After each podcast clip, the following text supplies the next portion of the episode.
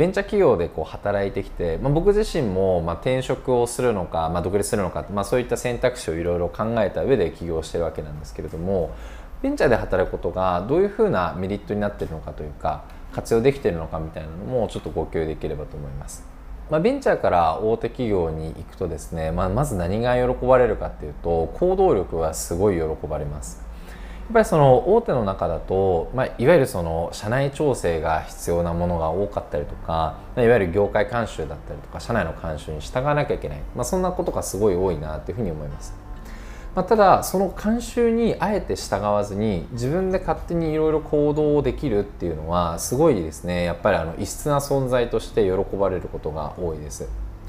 で私のあの知り合いのところもですね、まあ、1万人ぐらいの会社なんですけれども、まあ、中途でまあその会社に入られてですね、まあ、新しいファシリティを全部こう特会でですねあの移転をする、まあ、そんなプロジェクトにアサインをされてました。やっぱり周りのですね、まあ、大手の生え抜きと言われてる人たちはなかなかこう行動ができない中で、まあ、彼がですね全体をコントロールをしながら、まあ、これをこうしようこうしようこうしようというのを決めていったと、まあ、そうするとやっぱり役員の方からですねあお前なんかすごい勝手に動くなと。まあ、なんか今後は新しいプロジェクトやらないかっていう風な形でサインをさせてもらったみたいです。なのであのやっぱりそのベンチャーならではですね本当自分で何でもやんなきゃいけないみたいな経験は大手に行った後もですねすごい生きているんじゃないかなっていうふうに思ったりします。やっぱりあのベンチャーで働いてると、まあ、あの揃ってないものがすごい多かったりとか、まあ、より人間関係で悩んだりとか自分自身がやりたいことこれじゃなかったなみたいなので結構モヤモヤすることが多いかなと思います。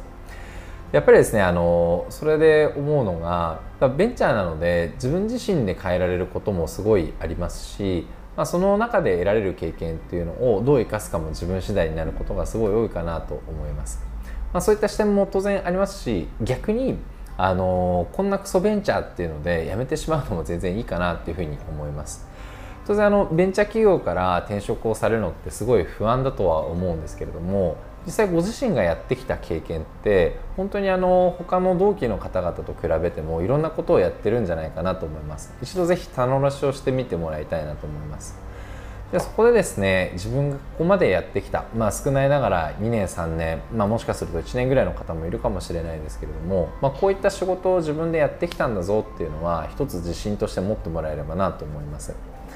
だその中で、まあ、次のステップにやっぱり足りないものがあるのであれば当然今のベンチャーの中で、まあ、もう一歩ですね頑張ってみるのもいいですし、まあ、やっぱりこのクソベンチャーであれば、ま、同じようなベンチャー企業に転職をされてもいいと思いますし、まあ、そういった形でですねなんかあのやっぱりベンチャーってこう周りがなかなか見えない小さい世界なのであのその中を見るのも大切ですけれども外にもちゃんと目を向けながらですねあのやっていければいいんじゃないかなというふうに思います。今日